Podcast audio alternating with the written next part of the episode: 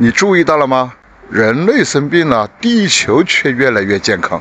自从2020年新冠疫情席卷全球，街道空了，很多航班取消了，许多国家开始下禁足令，一夜之间，我们的生活按下了暂停键。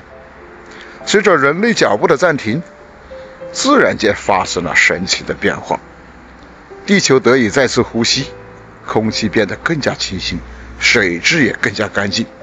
二氧化碳全球排放量大幅下降。曾经因为雾霾隐藏了三十年的喜马拉雅山脉，突然又出现在人们的视线之中。与此同时，随着旅游和工业的减少，全球交通噪音大量减少，世界一下子安静了下来。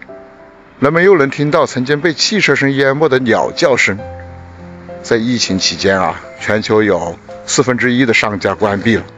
世界各大城市的人流量差不多减少了百分之九十。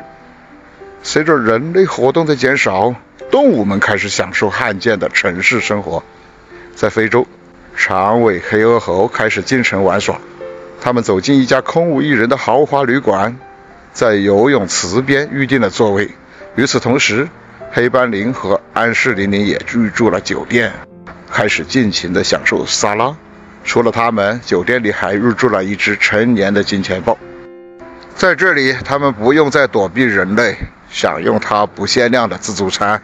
没多久，这座豪华酒店就成了他们的私有王国。在南非的海岸，非洲企鹅也开始上街闲逛。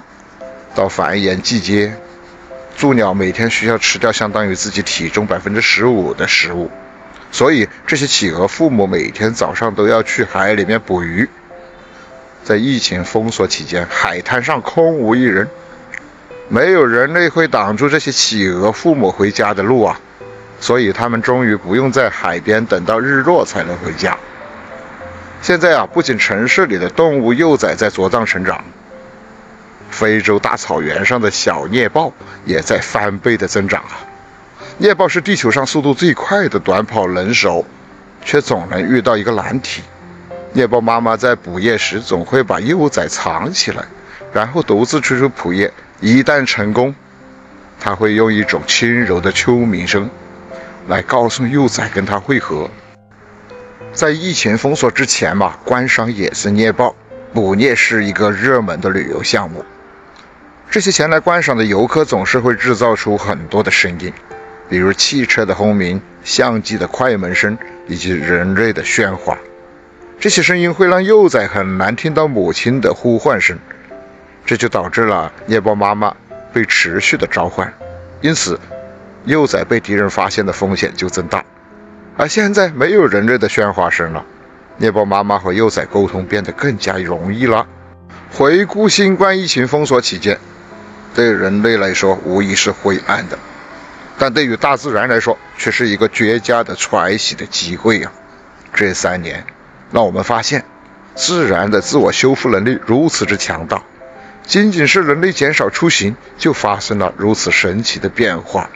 地球的改变向我们展示了缺少人类参与的世界到底是什么样的，也提醒人们，地球是我们的家园，可也并非只是我们的家园。如何与自然界共享家园，将成为人类永恒的课题。